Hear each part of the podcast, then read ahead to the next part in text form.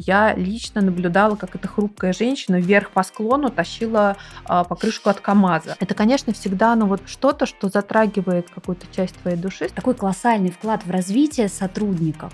Траншею мы как пленные немцы копали. У нас есть такая история, и она поддерживается вот на самом высоком уровне. Вот так помогать не будем. Стал вопрос, а нужно ли вообще нам вот это КСО какое-то непонятное? Закрыли э, до лучших времен наше волонтерское движение. Да, Сейчас это скорее э, норма, и это здорово. Они спрашивают, а когда следующая акция? Вот мы их заметили, и мы их можем привлекать для реализации каких-то рабочих вопросов. Слушай, а помимо работы, можно еще вот так. Мы поможем, но денег вот столько. Выкручивайтесь как хотите. Это прям такой философский, мне кажется, вопрос. Волонтерство это то, что нас всех объединяет.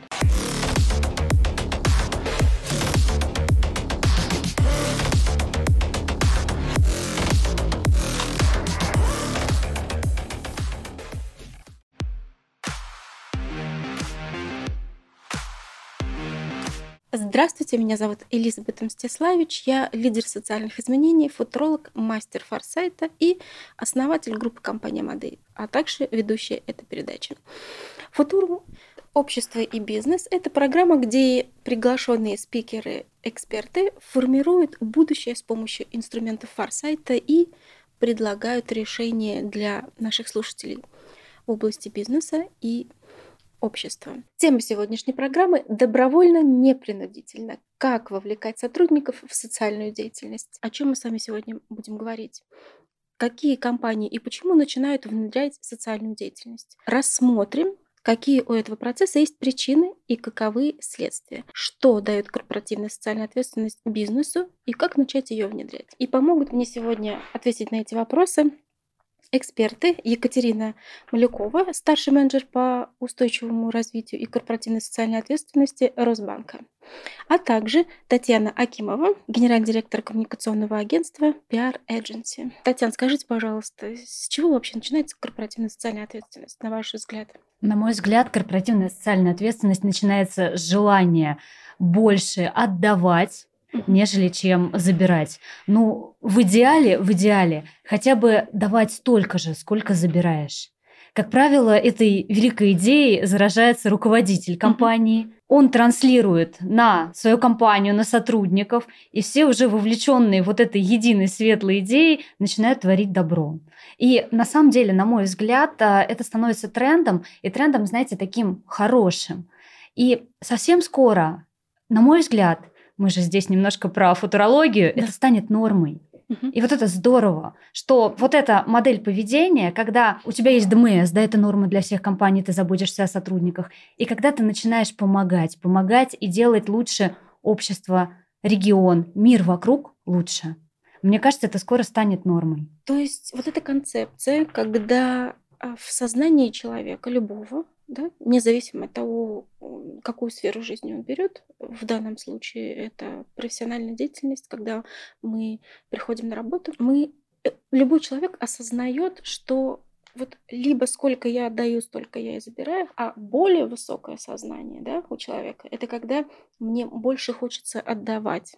То есть вот что это за такое состояние человека, что он должен делать в своей жизни для того, чтобы он должен как-то приходит к этому осознанию, что мне интереснее или так нужно больше отдавать. Вот как вы думаете, что это за состояние? И как это потом конвертируется вот в профессию, мне кажется? Как-то это, мне кажется, взаимосвязано. Мне кажется, не всегда человек действительно осознает, что ему прямо вот сейчас нужно начать помогать, любить, обнимать всех вокруг. Нет.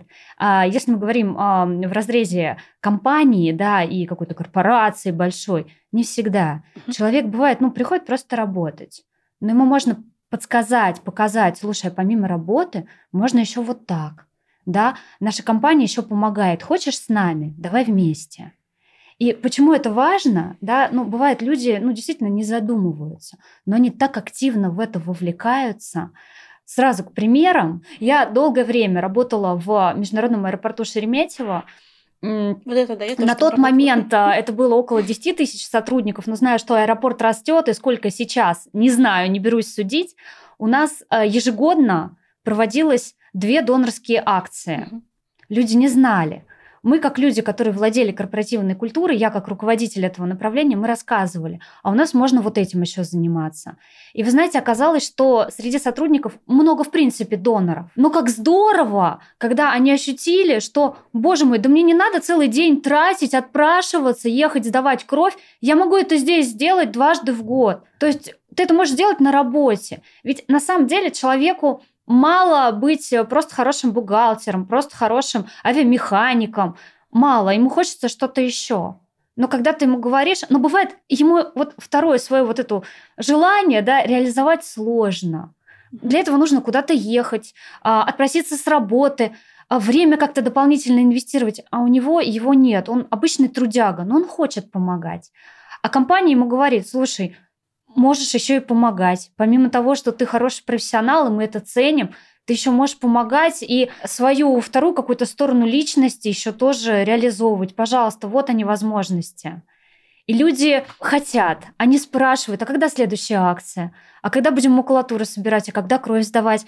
А когда бабушкам, дедушкам поедем помогать? Ждут, хотят и вовлекаются но иногда нужно подсказать. То есть не всегда нужно ожидать вот этого состояния человека, когда он в, в осознанности находится. Да? В это можно вовлекать, и для этого есть, э, ну, если так уж говорить, э, терминология, есть инструменты, которые позволяют человеку понять, потом этот вкус э, в себе выработать, да, и впоследствии уже действовать таким образом. Скажите, пожалуйста, Екатерина, вот у вас непосредственно работа связана с этим. Скажите, как начиналось это в вашей компании и насколько это поддерживается? Да, спасибо большое за вопрос. Я в Росбанке отвечаю за все, что связано с благотворительностью, за взаимодействие с некоммерческими организациями и в том числе вот за корпоративное волонтерство, про которое мы уже начали а, немножечко говорить. Мне кажется, что не всегда, ну, по крайней мере, в нашем случае это было не так, не всегда инициатива идет сверху.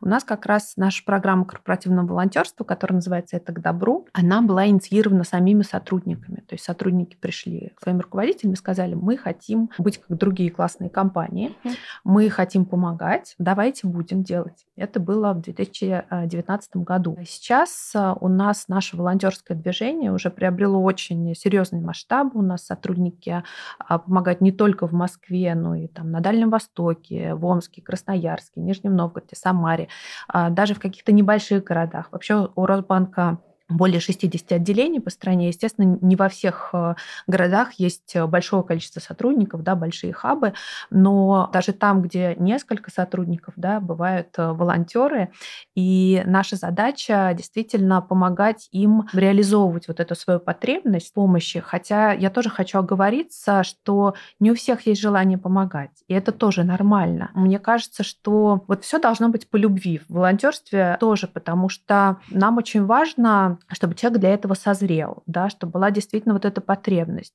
Мы со своей стороны отвечаем вот очень важная роль коммуникации.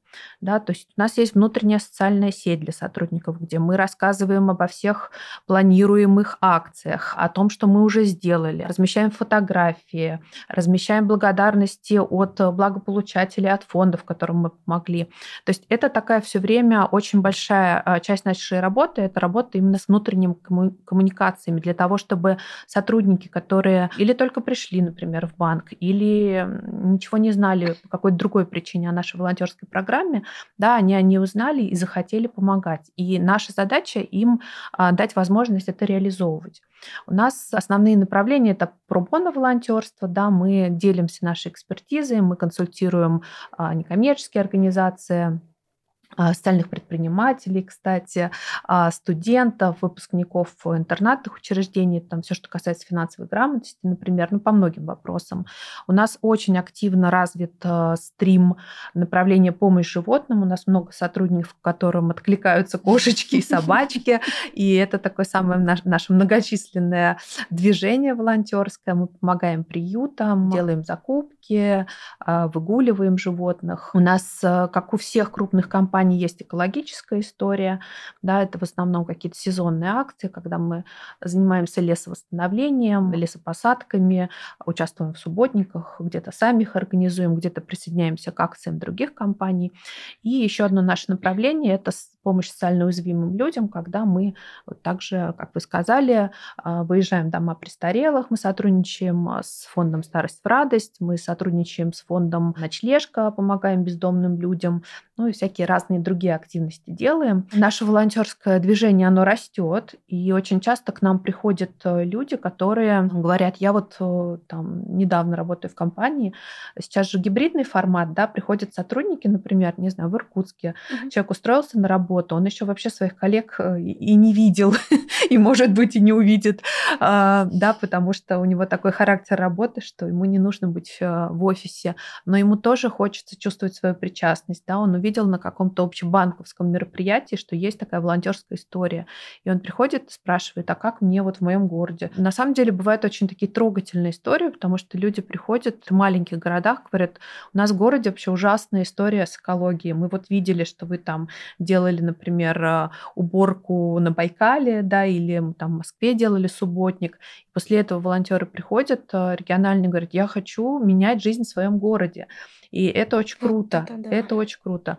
А, потому что, конечно, Наша задача не просто ну, там, провести акцию, да, отчитаться и сказать, какие мы молодцы, а наша задача действительно поменять жизнь, ну, обычно это говорят, местного сообщества, да, но мы мыслим больше, наверное, в контексте вот именно тех городов, где живут э, там наши сотрудники, наши клиенты, да, для нас очень важно, чтобы вот в этих городах была комфортная среда, была хорошая экология, хорошо себя чувствовали бабушки и дедушки, да, поэтому мы э, всячески наших волонтеров поддерживаем. Конечно, здесь э, важно нужно давать возможность помогать. Интересная такая, ситуация сложилась у вас. Обычно, вот вы говорите, что с, от руководителя, да, ну это такая стабильная Бывает по-разному. Да, а вот вы рассказываете о том, что случилась инициатива со стороны сотрудников компании.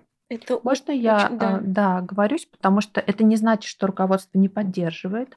У Нет, нас вообще наш самый главный волонтер это наш председатель правления а, Наталья Воеводина. И у нас а, вот 16 сентября был субботник. Я лично наблюдала, как эта хрупкая женщина вверх по склону тащила покрышку от КАМАЗа. Я всегда вот с тех пор об этом всем рассказываю, потому что ну, это правда очень важная часть корпоративной культуры, да, когда человек человек, который работает в отделении банка, например, с клиентами, видит, что на волонтерском мероприятии рядом с тобой председатель правления, э, извините, тащит покрышку, это совершенно меняет вообще представление людей о компании в целом, потому что есть очень все равно большая разница между Москвой и регионами, есть во многих компаниях разница между центральными офисами и отделения, например, ну вот если это банк, как у нас, это немножко другие сотрудники с немножко другой а, психологией, там, другим бэкграундом и так далее, да, и волонтерство это то, что нас всех объединяет. Мы одеваем все волонтерские футболки, и уже не важно, ты член правления или ты там менеджер по работе с клиентами или ты кто-то еще. Вот. И, конечно, поддержка руководства здесь очень важна. Мы там всячески наших волонтеров еще поощряем, мотивируем. У нас вот в январе ежегодное такое награждение. Я бы не сказала, что награждение мы там не то чтобы какие-то дорогостоящие подарки дарим, но это день благодарности волонтерам, как мы его а, договорились называть. И там а, как раз присутствует правление, мы а, отмечаем а, наши какие-то волонтерские достижения, рассказываем о них. И это тоже способ поднять мотивацию, да, потому что очень важно, чтобы тебя признавали. Хочется сделать доброе дело, да, и хочется, ну не то чтобы, чтобы тебя за это похвалили, да, но чтобы кто-то это оценил. Это очень важно на самом деле Признание для многих такое, людей. Да? Признание, да. И, конечно, мы еще таким образом рассказываем другим коллегам, которые пока не вовлечены в наше волонтерство, да, что вот смотрите, у нас есть такая история, и она поддерживается вот на самом высоком уровне. Получается, что причина организации КСО внутри компании – это желание или потребность, природная потребность любого человека, который в него заложено, это как-то служить, да, то есть э, реализовывать себя, помогать кому-то. И чтобы это было в созидательной форме, э, организуются вот такие отдельные структуры да, для того, чтобы человек мог реализовать себя. Это объединяет, это дает реализацию да, души человека. Ну, мы же не только телом живем, это нужно понимать.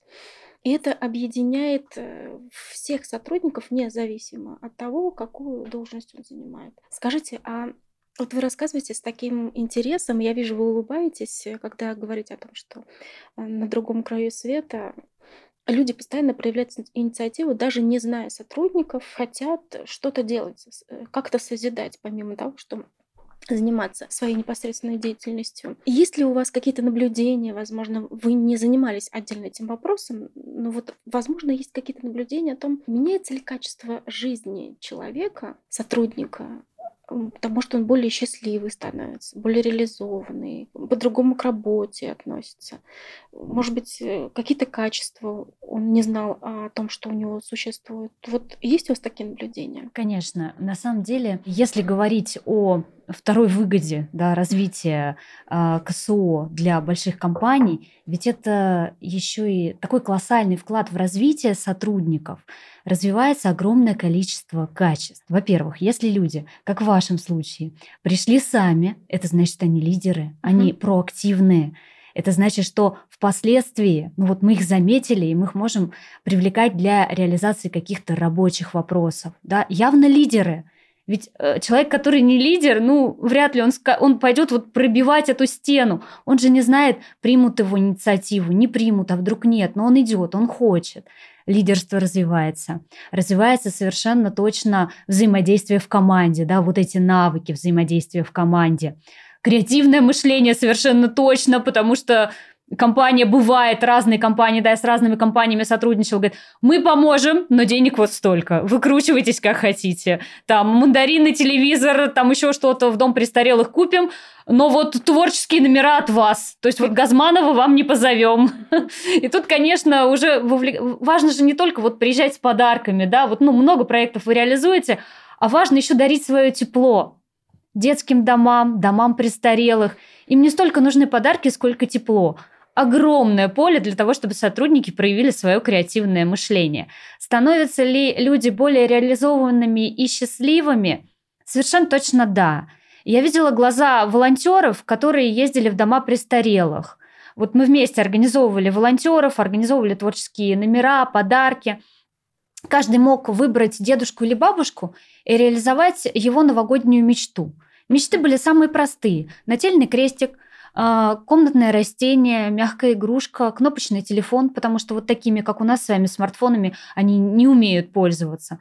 И вот люди, которые реализовали мечту пожилого человека, которые подарили счастье, тепло, ну, конечно, они настолько заряженные, и они ждут следующей акции, чтобы вот еще раз зарядиться, да, совершенно точно, вот вы сказали, Элизабет, я с вами согласна, люди точно становятся более реализованными и более счастливыми. Это видно. Получается, что наличие КСО в компании – это серьезный фактор развития нашего общества в лучшую сторону. То есть каждая отдельная личность, э, во-первых, становится лучше, да, и в целом мы объединяемся и созидаем вместе. Ну, в целом, да.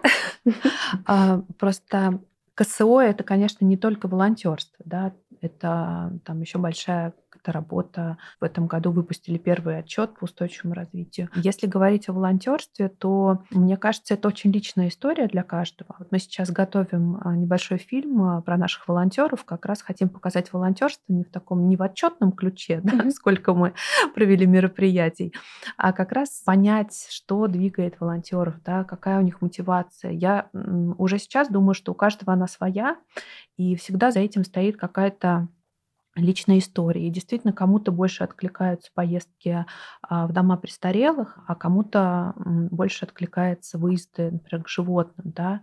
Тут, э, с одной стороны, наверное, у кого что болит, хотя у нас есть волонтеры, которые э, участвуют во всем. Я очень хочу понять, как они выживают, потому что это, ну, действительно большая нагрузка вне там, рабочей деятельности. Лично я, как волонтер, да, я, например, езжу не на все выезды, потому что э, иногда это бывает тяжело физически, да, то есть мы можем там выезжать достаточно далеко от Москвы. Последний выезд, например, у нас был достаточно эмоциональным. Мы до этого ездили в дома престарелых, но мы тут приехали в больницу, И там постоянно проживают пожилые люди, но они лежачие. И это уже как будто немножко другое восприятие, да, то есть ты понимаешь, что это уже какое-то совсем другое качество жизни, то есть очень много прям лежачих. Если раньше мы приезжали в дома престарелых, там были такие бодрые бабушки, mm-hmm. дедушки, они с нами танцевали, mm-hmm. они читали нам басни, и мы поражались вообще, как можно в таком возрасте помнить такой объем текста. Никто из нас, мне кажется, не помнит уже басню какую-нибудь с начала до конца. То когда мы приехали вот в эту больницу, конечно, на тебя накатывает такое щемящее чувство одиночества, да, и вот я даже сейчас говорю, у меня пошли мурашки, потому что действительно, какой бы ни был прекрасный персонал, да, в учреждении, а там действительно очень классный персонал работает, и видно, что они заботятся, и все. Вот это одиночество в конце жизни, да, это очень, на самом деле, серьезная тема, да, и мы рыдали все вот на этом выезде, хотя обычно, в общем-то, как-то мы позитивно проводим время, но не сдержались все, потому что, правда, ну, невозможно было вот смотреть на этих бабушек, дедушек, э, текли слезы. Это, конечно, всегда, ну, вот э, что-то, что затрагивает какую-то часть твоей души, с одной стороны. У нас есть, например, волонтеры, которые говорят, я ну вот я не могу поехать в приют для животных. Вот для меня это слишком эмоционально. Но я готов участвовать в фандрайзинге, да, участвовать mm-hmm. в каких-то закупках, и это мой вклад. И это тоже очень здорово, да, потому что это важно. Каждый помогает э, так, как он может. У нас, например, вот сейчас вдруг у одной сотрудницы в детском садике ее ребенок э, с другими детками нарисовали кучу открыток, э, которые мы отправили в дом престарелых. Да, то есть у нас не было это какой-то там запланированной, организованной акции, просто вот коллега а, позвонила, сказала, вот у нас есть, как она их назвала, гномики, которые готовы, готовы потрудиться. Да, и они потрудились. И мы об этом тоже сразу же рассказали в нашей внутренней социальной сети, потому что, ну, кому-то тоже это откликнется, да, как-то сердце западет эта история, и вот вы говорили про желание помогать в контексте осознанности, да? Э, мне кажется... И природа души, что так человек устроен. Да, не всегда это как-то выражено, да, то есть э, это же не значит, что те люди, которые не помогают, там не участвуют в волонтерстве, они какие-то там не душевно такие, черствые, да.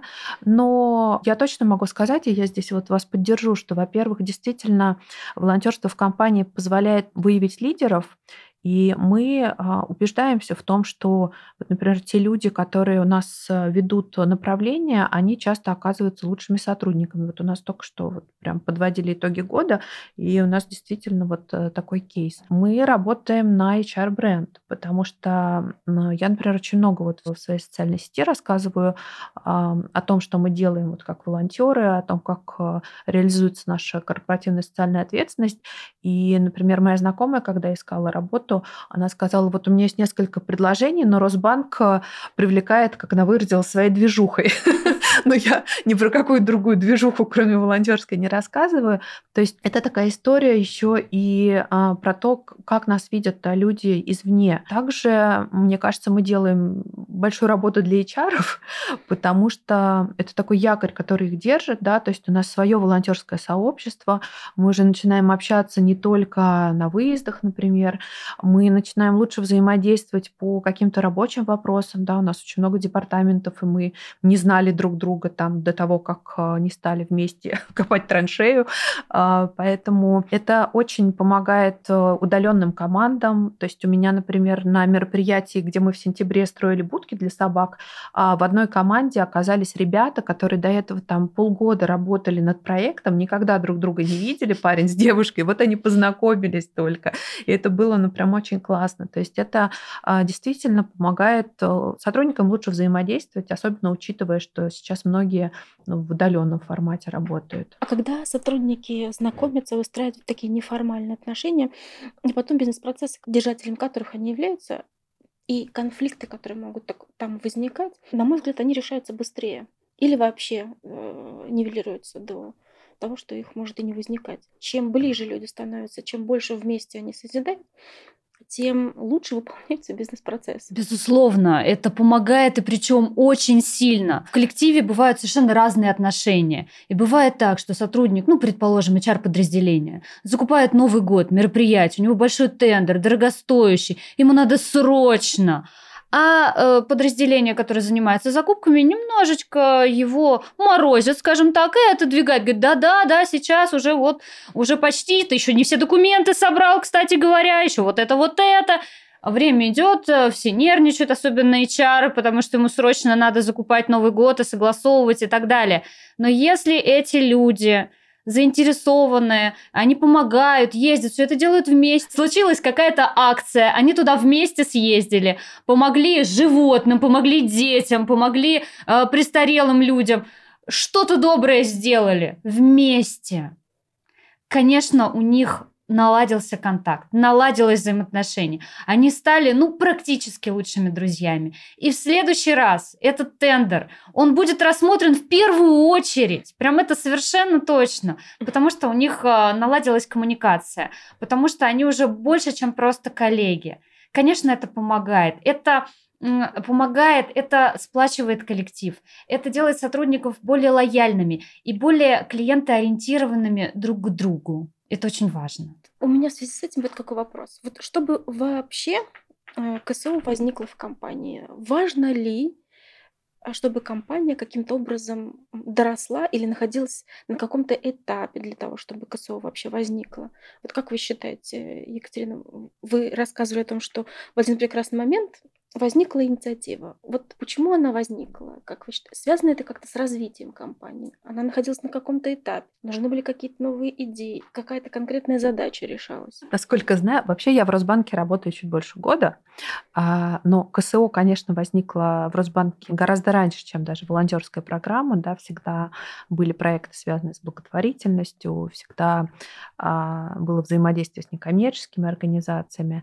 Но вот волонтерство как направление, да, оно возникло в 2019 году. Я думаю, что, конечно, здесь уровень развития организации имеет большое значение. Во многих российских компаниях брали в этом пример да, с западных компаний. Mm-hmm. Я до этого работала в западной компании, да, у нас очень было развито направление корпоративной социальной ответственности и волонтерства, и этому а, всегда уделялось большое внимание. И а, те компании, ну, как наша, да, например, была раньше частью а, французской группы, mm-hmm. и, конечно, вот эта культура пришла к нам в первую очередь из Европы, из США, и мы ее подхватили. Но чуть позднее, да, появилась история с устойчивым развитием, да, и все э, там, переназвали свое КСО в направлении устойчивого развития. А, кто-то действительно начал а, этим заниматься. Сейчас для крупных компаний не стоит так вопрос, да, то есть это уже неотъемлемая часть э, действительно большого бизнеса, так же как HR-департамент, э,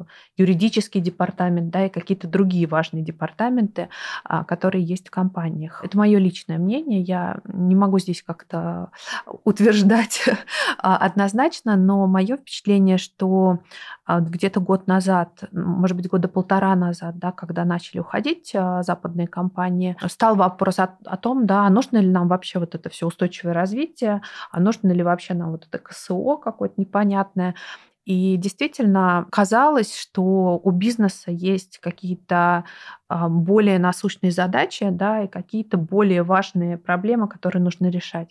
Но время показало, КСО и волонтерство в частности, как неудивительно, а, тоже работает на эти бизнес-задачи с помощью того, что мы не сократили, не знаю, наши благотворительные бюджеты, мы не перестали поддерживать некоммерческие организации, мы не закрыли а, до лучших времен наше волонтерское движение, наши клиенты увидели, что мы на плаву того, что у нас все хорошо да, и это, ну, я говорю, у нас не имею в виду только банк, я имею в виду вообще э, те компании, которые продолжили этой повесткой заниматься. И это очень важный фактор устойчивости, да, и это очень важный фактор э, репутации компании, да, и мы там очень внимательно относимся ко всяким рейтингам, там, конкурсам, лидеры корпоративной благотворительности и так далее, не потому что нам важно там какую-то себе еще галочку поставить, а потому что это действительно такая репутационная история, которая показывает, что компания компания, а, в компании все в порядке, что у нее есть ресурс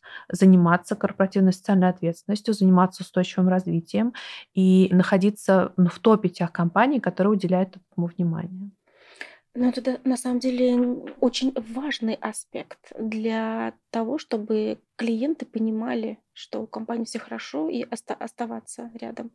Ну, для банка это вообще очень важно, потому что в смутные времена, во времена кризиса, первое, что делают клиенты, они забирают и кладут в другую банку да, деньги. Я, кстати, если можно, хочу добавить про клиентов. Мы не так давно проводили опрос а, среди своих клиентов, и с той статистикой, которую вы привели, тоже солидарны, потому что для очень большого числа наших клиентов важно, что мы занимаемся волонтерством и благотворительностью.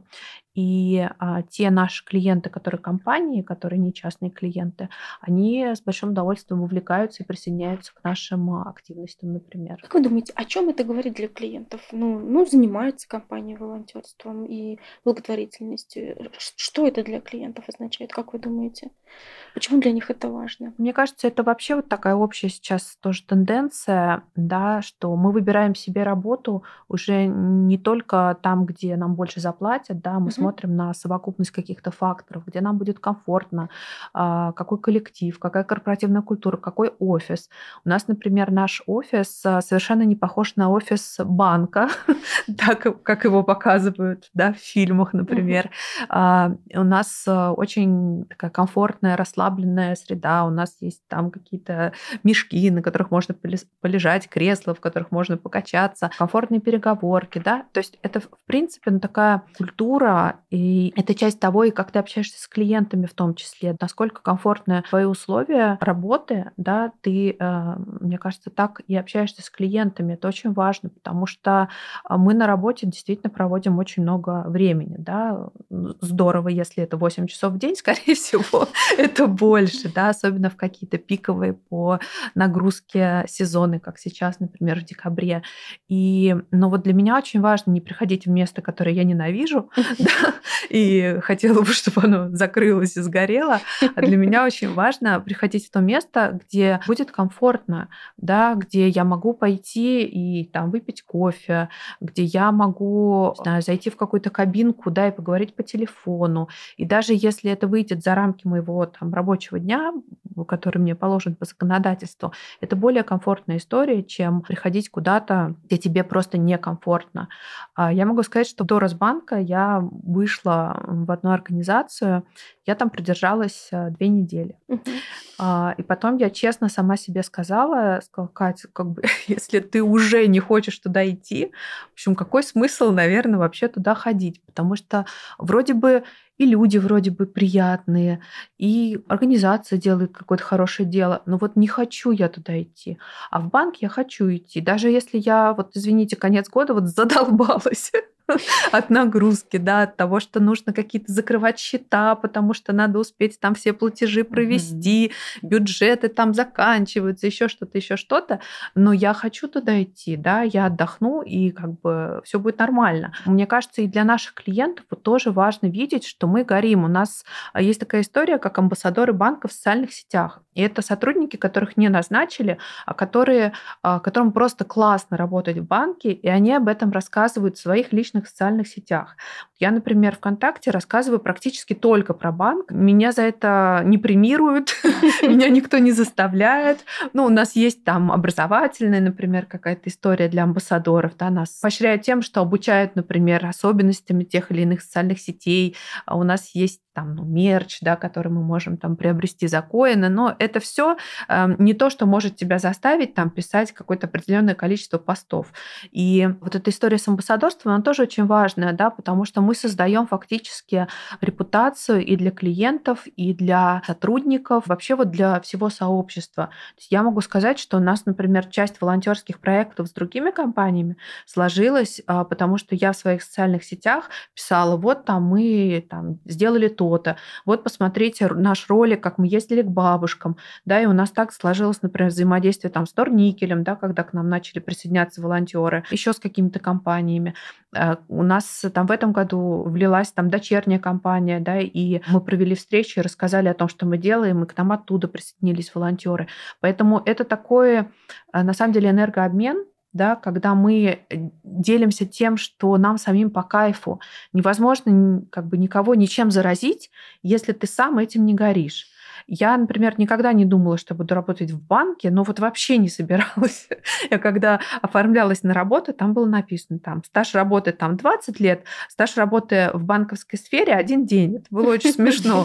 Вот. А, но мне прям класс. Такое ощущение, что ты нашел своих людей, да, что у тебя с людьми одинаковые ценности, вы говорите на одном языке, у вас одинаковые шутки, которые вы понимаете, может быть, кто-то другой не очень понимает. И вот это ощущение быть со своими, оно очень важное. И мне кажется, что многих а, сотрудников держит э, тоже, да, может быть, где-то на его позиции больше зарплата, да, где-то у него больше перспектив э, карьерного роста. Но вот это сообщество, оно тоже дает очень многое, да, вот быть со своими, приходить каждый день туда, где люди с одинаковыми с тобой ценностями. И у нас есть история, когда многие, скажу, не многие, некоторые сотрудники уходят из банка, но они спрашивают, а можно мы вот останемся в вашем волонтерском движении, они остаются в наших mm-hmm. чатах, мы никого оттуда э, не удаляем, они ездят с нами на выезды, потому что, например, они пошли в какую-то другую компанию, а там этого нет, да, и не всегда есть действительно вот ресурс у человека взять на себя лидерство, mm-hmm. да, там и гигей, и вот все за мной, ну как бы нет. А когда уже есть эта история, конечно, это гораздо проще присоединиться. И так, кто-то, ну, настолько чувствует в себе силы, чтобы стать лидером и возглавить направление, а кто-то будет рад тому, что все организовали, заказали машину от банка, осталось только прийти, да, и вот кайфануть. А, поэтому вот такая у нас история. Мне кажется, вот она по любви. Вот, э, наверное, на этом мы и держимся. Получается, что со стороны а, сотрудников это компания единомышленников. Да? Да. Это очень важно, потому что единомышленники это люди со схожими ценностями, целями и вкусами. А, что касается клиентов, то они, видя высокую репутацию, сколько компания вкладывается не только в зарабатывание денег, да, соответственно, какую пользу она приносит обществу, и понимает, что да, я готов вступить в отношения с этой компанией посредством их продукта. Мы же все понимаем, что вообще вся жизнь у любого человека – это выстраивание взаимоотношений во всех сферах, в том числе и покупая какой-то продукт да, у компании или заводя семью или ребенка и так далее, да, растя по карьерной лестнице. Татьяна, очень интересно было бы увидеть другую сторону этого вопроса. Вы, как э, предприниматель, работая с крупными компаниями, можете ответить на этот вопрос немножечко и подсветить его с другой стороны. Вот каково ваше мнение на этот счет? Ваш опыт о чем говорит? Полностью соглашусь. Ну, действительно, так я на самом деле потеряла нить нашей беседы, потому что мы далеко ушли. А, я говорила, я спрашивала о том, на каком этапе развития должна быть компания. да, скажу, скажу, на каком этапе. Нужно это, этот этап не нужен. Когда к вам обращаются, да, скажем, э, компании, когда хотят э, вообще это КСО у себя открыть, начать действовать в этом направлении? Может быть, это все по пирамиде Маслоу, когда а, мы уже доходим до определенного уровня. На самом деле, если смотреть на спиральную динамику, ну все знают, да, да цвета да. корпоративной угу. культуры, ну именно да, в да. Отно- относительно компании, да, рассматривают корпоративную культуру с точки зрения цветов. Угу. Так вот, различные проекты или зачатки проектов КСО видела в компаниях разной цветности, это правда. И на самом деле порой это было очень удивительно. Я сотрудничала с компанией, которая, ну явно красная, вот вот очень красная. При всем при этом руководитель компании, генеральный директор, он а, был очень ярый благодетель, правда, то есть был э, некий детский дом, куда он а, ежегодно отправлял какую-то сумму, то есть это все было. Другое дело, может быть, корпоративная культура была развита ну, на этом уровне так, что не вовлекали туда сотрудников, да, и вот они не чувствовали причастность. Может быть, многие хотели, он помогал. Он, а, ну, от себя, да, он как-то вот, вот эту свою потребность души, как вы сказали, он закрывал. Угу. При этом всех остальных сотрудников он не вовлекал. Является ли это частью ну, концепта? Да, да, почему нет? Ну, конечно. Другое дело, что остальные туда были не вовлечены. И здесь тоже крупная компания. Для крупных компаний, Екатерина, соглашусь, да, сейчас это скорее э, норма, и это здорово. Для небольших бизнесов, малый бизнес, средний бизнес, они только к этому прикасаются. Они только ну, начинают понимать, что да, это, это интересно, а я тоже хочу помогать. И вот здесь нужно ли до этого дорасти, нужно ли становиться очень большим, чтобы начать вот это делать, начать реализовывать эти проекты? Мне кажется, нет. Просто здесь э, будет зависеть тот масштаб помощи, который ты можешь оказать. Росбанк, конечно, он большой, он релацирован в разных регионах. Какие там проекты можно реализовать? Огромные. Небольшой предприниматель, малый бизнес в Подмосковье, но он тоже может. Он может как-то улучшить э, свой регион присутствия. Королев, Дмитров, Ступино, ну какие-то небольшие города, ну где вот он непосредственно ведет свой бизнес. Может же, А может. что непосредственно он может сделать? Ну, например, у него есть небольшой офис, он может там лужайку, да, облагородить. Вот это тоже же хорошо. Конечно. То есть тут, понимаете, просто он может сделать не так много, но тоже может. Могут ли они съе- съездить э, в детский дом и провести какие-то творческие мастер-классы, если у него плотницкая мастерская? Да, конечно. Доброе дело, доброе. Могут ли они этих э, детей взять и чему-то обучить бесплатно и подарить им навык? Это же тоже как э, направление, да, образование. Могут.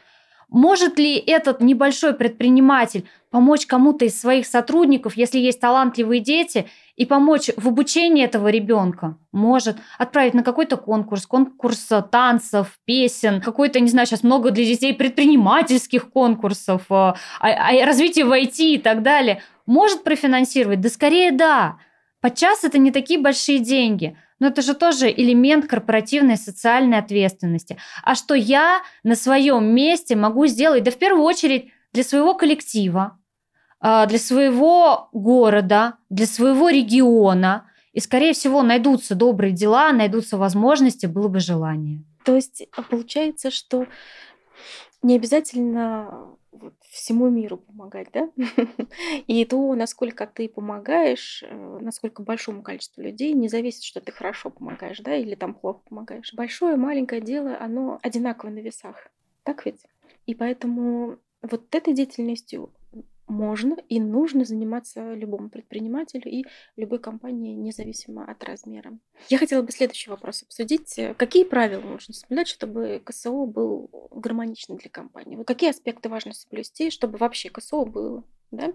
Чтобы это не вредило бизнес-процессам. Такой же тоже. Мы обсудили, что есть плюсы того, как это положительно влияет на корпорацию или там на любой бизнес. А есть ли какие-то особенности, нюансы, которые могут навредить? Скажем так, компании, да? Или, может быть, не навредить, но чтобы поддерживать и дальше развивать КСО. Да, это прям такой философский, мне кажется, вопрос. Я даже прям как-то задумалась, можем ли мы как-то своей деятельностью навредить. Ну, наверное, есть какие-то репутационные риски, да, потому что если мы что-то будем делать не, не так, или наши действия будут иметь э, какой-то не тот эффект, который мы предполагаем, то это будет урон по репутации компании. Вообще в своей вот деятельности, в своей корпоративной социальной ответственности всегда а, поэтому идем к экспертизе профессиональных фондов.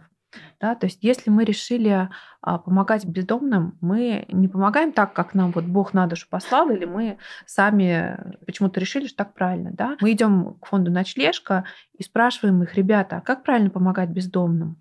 Да? И дальше примеряем это на себя. А какие риски для наших сотрудников? Да? Мы не можем тоже про это не думать, потому что мы несем ответственность, да, как работодатель. Да? Мы там не хотим, чтобы наши сотрудники рисковали своим здоровьем, например, или еще что-то.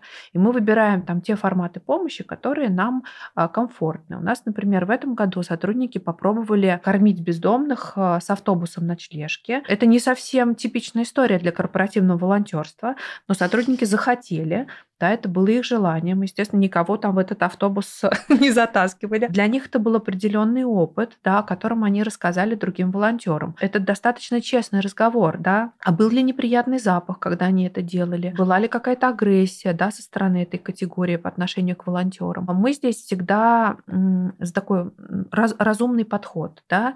А, то есть, если нам что-то не подходит, значит, мы выбираем те форматы помощи, которые нам подходят. Детские дома, да, вечная тема.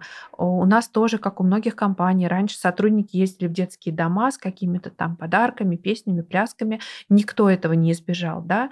Мы у себя в Росбанке там достаточно большое количество времени проводим такую просветительскую работу. Мы приглашаем фонды, которые занимаются темой сиротства, а, социального сиротства, и они рассказывают нашим сотрудникам, а, как помогать правильно, да, как не навредить этим детям. Потому что наше желание быть добрыми не всегда полезно тем, кому мы хотим помочь. И мы сейчас вот в этом направлении больше поддерживаем фонды, которые работают с приемными семьями, а, с выпускниками а, детских домов, да, которые занимаются их образованием. Мы уже не ездим сами в детские дома, не дарим а, им подарки и так далее. У нас бывают какие-то такие обращения. В банк вообще приходит очень много обращений по благотворительности. Все думают, что, наверное, у меня или у председателя правления есть такой золотой ключик, да, этого хранилища, там, с кружмагда, куча денег. И вот, к сожалению, бюджеты, они всегда ограничены, да, какой бы тебе бюджет ни дали, тебе всегда будет его не хватать, потому что хочется помочь тем и этим, пятым и десятым. Но мы здесь всегда стараемся действительно опираться на экспертизу а, профильных фондов. Когда пришли в начале этого года наши сотрудники сказали, мы хотим помогать э, социально уязвимым. Кому? Там, многодетным или там еще кому-то, пожилым. Я говорю, давайте начнем с пожилых да, и мы пошли в фонд «Старость в радости». Они провели нам прекрасный вебинар, где рассказали, как можно помогать, к чему тоже можно быть готовым, что когда вы приезжаете в дом престарелых, это не значит, что вас там встретят такие приятные, чистенькие бабушки в платочках и дедушки в галстуках, да, э, на вас могут там ругнуться матом, например, да, у всех разный характер, кто-то вообще недоволен, что кто-то приехал, да, могут быть разные ситуации. И это тоже очень важно проговаривать на начальном этапе, чтобы у сотрудников не было неправильных ожиданий, потому что нам важно, чтобы а, по результату, да, мы очень хотим, чтобы была польза для благополучателя, но как компания, да, мы отвечаем и за э, здоровье, и в том числе психологическое наших сотрудников, да, поэтому мне кажется, что вот эта вот просветительская часть, она для КСО вообще очень важна. Мы уделяем внимание, например, экологическому просвещению наших сотрудников, да, то есть мы не просто говорим, ребята, вот сегодня сегодняшнего дня мы сортируем мусор, собираем добрые крышечки, а завтра все идем а, на субботник и будем там, значит, вот что-то собирать. А, мы сотрудничаем с фондами, которые занимаются экологической повесткой. Например, если мы выбираем какой-то регион, где а, мы хотим провести лесовосстановление, да, конечно, нам интересно, наверное, поддержать тот регион, где у нас больше сотрудников, где у нас больше клиентов, но нам также важно, чтобы профильный фонд нам сказал, вот здесь действительно нужно посадить этот лес, он здесь действительно не погибнет, он действительно вырастет, если за ним не приходить и не ухаживать. Поэтому вот здесь очень важен такой профессиональный подход и очень важно партнерство с фондами. Очень интересно. Вот знаете, мне кажется, вот эта иллюзия, да, в которых пребывают люди вначале. Мы будем заниматься благотворительностью, будем творить добрые дела, а иногда происходит так, что добрыми делами да, вымощена дорога в ад. Но чтобы этого не происходило, вот такой профессиональный подход. А вы сразу к нему пришли? Или вот почему вы вообще поняли, что нужно к экспертам обращаться? Мне кажется, это всегда такой путь роста, угу. ошибок. Я когда пришла в Росбанк, да, э, практически тоже это было в декабре, и вышло 1 декабря, и практически сразу мне прилетела заявка из одного региона. Мы к нашим сотрудникам, там кто-то обращается напрямую, например, да, не, не в главной офис пишет, а, а там в отделение, например, обращаются и пишут там письмо на имя руководителя отделения. Вот э, там был такой кейс, что какой-то детский дом, директор, помогите, нужны подарки детям, значит, вот это все. А я только пришла, и несмотря на то, что у меня есть очень четкое мнение на этот счет. Я сказала, ну хорошо, давайте посмотрим на список подарков. И когда я увидела этот список подарков, у меня, честно говоря, просто я была ошеломлена, потому что там были вот эти какие-то последние айфоны, э, какой-то еще там что-то. Ну, то есть это не там коробка конфет, да, и не сладкий подарок, и там, не знаю, ну, то есть это был прям на полмиллиона, мне кажется, список подарков. Я сказала, коллеги, ну, во-первых, у нас нет такого бюджета, это во-первых. А во-вторых, весь следующий год мы будем рассказывать, почему мы так не делаем да, чтобы вы тоже могли донести до тех людей, которые к вам обращаются, почему мы вот так помогать не будем. Может быть, мы поможем как-то по-другому, да, может быть, мы к вам придем с нашей экспертизой по финансовой грамотности или еще что-то, да, может быть, давайте развивать программу наставничества. А если вам все это не интересно, вам просто нужны айфоны, ну, как бы, ребят, это не к нам тогда. Интересно, что даже в этой деятельности можно наткнуться и на мошенников, да, и на недобросовестных добросовестное отношение вообще к этому делу. Э, здорово, когда есть путь ошибок и исправление таких ошибок, мне кажется, это, это важный путь. И А, я всегда говорю и своим сотрудникам, и в своем ближнем окружении, если вопрос заходит о том, что как быть с ошибками, с благодарностью, что мы этот урок прошли. Вот, поэтому очень интересный путь у вас, Екатерина, и ваш личный, профессиональный, и в том числе в Росбанке. А, Татьяна, я хотела бы спросить у вас, как вы считаете, нужно ли включать всех, мы уже немножечко поговорили об этом, всех сотрудников КСО? Или все-таки сделать так, чтобы участники КСО было как можно больше в компании к этому стремиться? Или нужно ли вообще к этому стремиться? Вы начали КСО, у вас есть. Ставятся ли вообще такие цели, как вы считаете, в компании? Возвращаясь к предыдущему вопросу, главное правило, как не навредить. Добровольность. Никого палкой в благотворительность, в корпоративную социальную ответственность в эти проекты ни в коем случае загонять не нужно придет ровно столько, сколько к этому готовы. Это здорово, они будут в это вовлечены. Если стоит задача расширить круг этих активистов, это тоже понятная со стороны э, компании задача, понятный запрос. Да? Почему? Потому что это лидеры, да, потому что это люди, которые действительно активны, на которых можно ориентироваться, которые могут быть э, не только амбассадорами волонтерства, ну и, в принципе, амбассадорами бренда компании, да, как э, Екатерина рассказывала. И что для этого нужно сделать? Во-первых, э, главное и первое – это информирование. Информирование во всех возможных каналах коммуникаций. Почему? Потому что если э, страдает э, информированность, люди просто не узнают о том, что такие проекты есть в компании. Люди извне если мы э, раскачиваем бренд работодателя, они не узнают, если об этом не рассказывать. Люди внутри а мы хотим, чтобы они участвовали. И они вроде бы хотят, но они об этом не знают. В любой крупной компании, да и не в крупной, есть определенные каналы коммуникации. Совершенно точно есть какой-то интранет. Если компания небольшая, ну, чат уж в Телеграм у них точно имеется, где они общаются. Поэтому в любом случае у любого бизнесмена, предпринимателя, крупной компании есть каналы коммуникации, через которые они могут дотянуться до своих сотрудников. Соответственно, через все возможные каналы коммуникации, доски информации, интернет-портал, какие-то социальные сети, да, которые сейчас можно вести, нужно рассказывать сотрудникам о том, что такая акция есть. Еще момент, да, чтобы привлекать и вовлекать. Часто бывает так, что люди просто скидываются деньгами они хотят помочь, да, они понимают, я хочу помочь э, вот этому э, детскому дому. Например, в трансконтейнере мы помогали Хохотуйскому дому-интернату. Бог знает, где находится. 400 километров от Читы. Богом забытый Забайкальский край. Да простит меня Забайкальский край. Ребят, просто вы очень далеко от нас находитесь. Э, мы поняли, что мы провели серьезную аналитику и поняли, что этому дому-интернату действительно требуется помощь. Там деревянное здание, ну там все хорошо. А, там особенно особенные дети живут, они весь год работают, зарабатывают виртуальную валюту, и потом у них э, рождественская ярмарка. И на этой ярмарке они могут э, на эту виртуальную валюту э, что-то приобрести. То есть таким образом они понимают, что не все с неба на них сыпется, да, то есть прям вот продумана эта вся механика, угу. чтобы никого не обидеть. И причем дети, они настолько интересные, они думают не только про себя, они говорят, нам в комнату нужно посуду купить. Я вот на свои денежки, вот, которые я заработал, там, за скотиной ходил, помогал, э, морковку пропалывал, там, они помогают, вот у них хозяйство свое. Я куплю посуду к нам в комнату, представляете?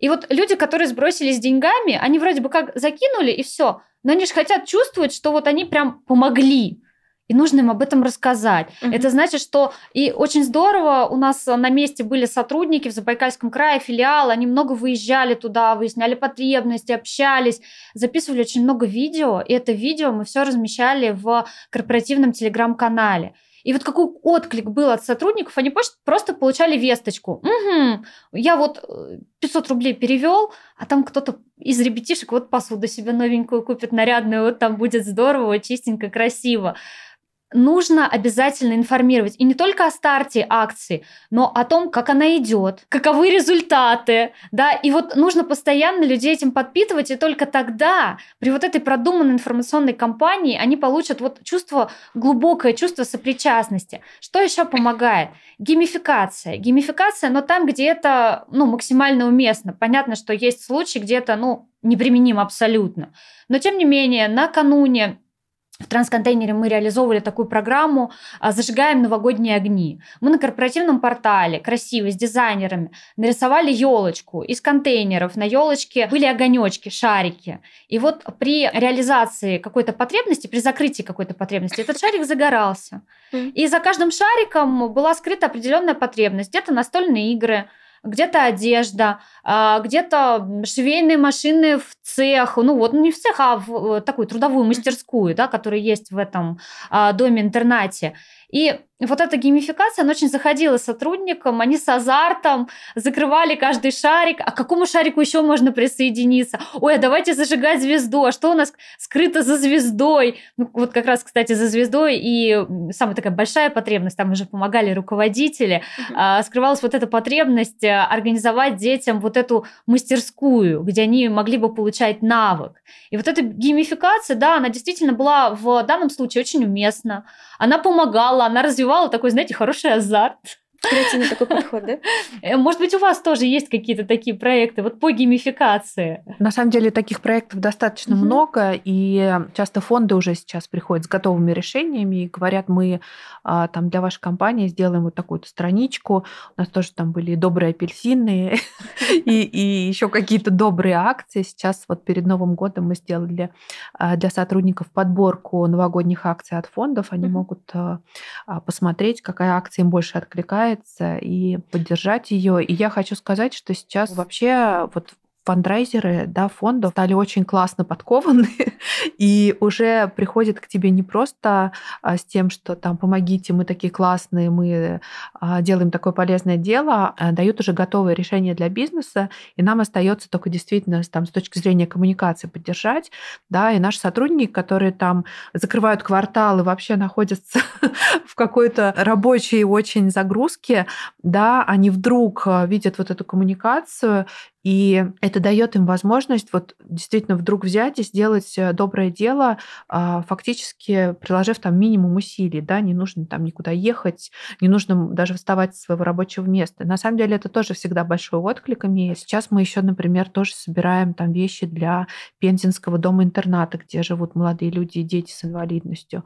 После Нового года будем помогать Ивановскому дому-интернату. То есть у нас э, на целый год фактически распланированы вот эти коммуникации организации, кому мы помогаем. Часто они приурочены к каким-то дням. Там, например, 21 э, марта День человека с синдромом Дауна.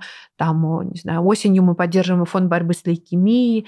Очень у нас, кстати, востребована среди сотрудников история с спортивными мероприятиями в пользу каких-то фондов благотворительных. Мы практически всегда откликаемся, когда фонды делают свои благотворительные забеги, какие-то турниры по футболу. У нас есть своя корпоративная команда. И планируем я очень надеюсь, что у нас это получится, в следующем году запустить собственный благотворительный забег Росбанка.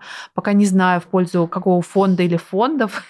Мы пока эту идею только прорабатываем, но есть а, такой положительный опыт, который был реализован до того, как случилась со всеми пандемия. И наши сотрудники вот фактически весь год периодически к нам приходили после каждого забега и говорили, был очень классный забег, мы прям так кайфанули, а давайте возобновим наш забег. И я надеюсь, что вот руководство нас все-таки услышало, даст нам бюджет, и мы сделаем свой забег Росбанка. Это тоже а, для тех, например, волонтеров, которые занимаются спортом, это тоже очень классная история. Они а, участвуют в каких-то марафонах, а, которые просто такие профессиональные, и есть марафоны с благотворительной составляющей. Мой сын, кстати, в этом году первый раз тоже бежал а, свой благотворительный забег. Была а, детская дистанция у э, фонда «Синдром любви в пользу детей с синдромом Дауна». И он сначала, это был суббота, какой-то там дождливый день, и он такой, э, куда-то мама меня, значит, там в Измайловский парк тащит. В общем, он так без энтузиазма немножко, он у меня футболист, и я там, Дима, давай, давай. Вот, и он пробежал, и потом он какие-то такие правильные вопросы задавал. Он увидел, что вот эти дети с синдромом Дауна, например, бегают бегают, там сопровождающим, кто-то один. Да, вот эта среда, а, хотя, мне кажется, вот мои дети, они с детства со мной на всех там, на многих мероприятиях, да, но это тоже очень важно, да, показывать своим примером, то, что у нас очень разное общество. Он, например, учится в лицее, да, то есть это дети, которые а, поступили, да, то есть там ну, нет детей, которые были без особенностями, ну, по крайней мере, с какими-то там явными, да, и мне кажется, очень важно нашим детям тоже напоминать, что наше общество очень разное, и вот э, там есть дети с синдромом Дауна, а они тоже могут бежать за бег, так же, как и ты, угу. и, ну, вот для меня это прям очень важная часть, потому что я многодетная мама, там моя старшая дочка, например, ездила с нами в дом престарелых на выезд, она очень такая эмоциональная девочка, и я, честно говоря, переживала, как как это будет пойти, э, как это может пойти, но она очень прониклась, она очень помогала, она прям стала частью команды. Осенью мы еще с волонтерами ездили в Рязанскую область а, к одинокой бабушке, которая одна живет в доме, и у нее прям огромный участок, огромный, и она там еще выращивает э, кучу всего, и мы помогали ей там собирать этот урожай, какие-то грядки перекапывали, копали траншею, чтобы э, зимой снег, когда будет таять, не залил ей ей участвовать. И вот у нас была команда волонтеров, и была моя дочь. И... Как Тимурева команда. Да, да, тимуровцы фактически. Мы потом, конечно, смеялись, что траншею мы как пленные немцы копали, но на самом деле это, это же действительно очень важно, да, показывать детям вот своим примером, что жизнь, она гораздо масштабнее, гораздо более разнообразна, чем нам кажется, да, что жизнь это не школа, уроки и спортивная секция, да, или репетитор. Есть что-то вообще больше за горизонтом, да. И, но для меня очень важно, что она не отказалась и не сказала, слушай, ну вот ехать там три часа, какая-то бабушка непонятная, еще и надо трудиться, и это тяжело физически, то есть мы офисные работники, да, мы не, не, не были готовы к такой нагрузке. Но э, мы после этого обменивались впечатлениями. Ни один человек не сказал, вот мне было настолько тяжело, я больше не поеду. Все сказали, было круто. Конечно, это было сложно. Мы обсуждали, у кого что где болит. Но я уверена, что в следующий раз а, поедут все те, кто ездили, и поедут еще те, которым мы об этом рассказали. И вот коммуникация действительно очень важная часть этой истории. Я тогда подытожу а, заниматься вопросом как можно больше людей, склонить это ближе к фанатизму, да, я так полагаю. И если э, есть такая задача, чтобы развивать и поддерживать КСО в компании, то для этого необходима коммуникация, которая позволит, во-первых, рассказать, что такая деятельность есть, что вот, вот именно э, такую деятельность мы ведем, мы ездим туда-то и туда-то, вот такие результаты она приносит для тех для благополучателей и для благотворителей, и на собственном примере привлекать ближнее окружение. И тогда а, то самое движение или та самая движуха, она будет обеспечена и будет расти, если на это будут, э, то есть ресурсы будут даваться, и люди будут вовлекаться. Ну, сейчас, например, он не готов, а в виде результата он может присоединиться, да, какой-то отклик найти. Позвольте дополнить. Да. А, вот я восхищаюсь искренне вашей компанией, той деятельностью, Екатерина, которую э, коллеги ведут. Э, почему? Потому что люди будут вовлекаться, если это им будет откликаться.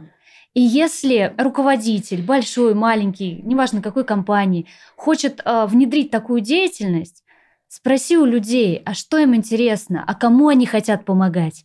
Когда я работала в компании Русагра, мы mm-hmm. спросили у людей, вот а, мы пробежали благотворительный забег, у нас есть деньги, кому мы поможем? Животным, детям, выбирайте, да, и люди голосовали, и в том процентном соотношении, где были голоса, вот эти все собранные деньги, вырученные, были направлены туда, куда просили люди. Ну, это единичный пример, да, вот Екатерина нам э, показывает множество примеров, да, э, хочешь животным, тебе сюда, хочешь э, старикам, тебе сюда, детям сюда, экология. Расскажите о возможностях. Люди выберут.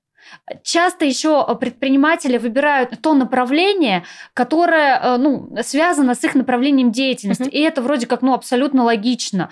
Допустим, ну, четыре лапы помогают регулярно животным. ВК а, запускает горячую линию и рассказывает, а как бороться с буллингом и травлей в сети. Uh-huh. Это все логично, это все нужно. Это идет от компании. А чтобы шло от сотрудников, вы у них спросите, а что им нужно а кому они хотят помогать. Они обязательно ответят и будут максимально всей душой вовлекаться. Чтобы не причинять добро, да? Да. Нужно спрашивать, как тебе помочь. То же самое и с советами, да? Если его не просят, не нужно давать. Или если ты хочешь помочь, вот наши, например, гиды незрячие, а, они всегда рассказывают, когда у них спрашивают, естественно, как конкретно помогать незрячему человеку, если его встретят на улице. Ни в коем случае, например, не а, хватать за правую руку, потому что там находится трость, да? Ну, вот такие элементарные вещи нужно просто спросить. Я считаю, коллеги, что наша беседа состоялась, мы наработали очень много решений, и предлагаю на этой э, хорошей ноте закончить нашу передачу. И я полагаю, что наши слушатели присоединятся, и ваш будущий забег обязательно состоится в следующем году. Я тоже присоединяюсь. Очень хочу, чтобы у вас все получилось. Спасибо, друзья, что пришли. Спасибо э, замечательным нашим слушателям, благодарным за то, что каждый раз слушают и подписываются, ставят лайки.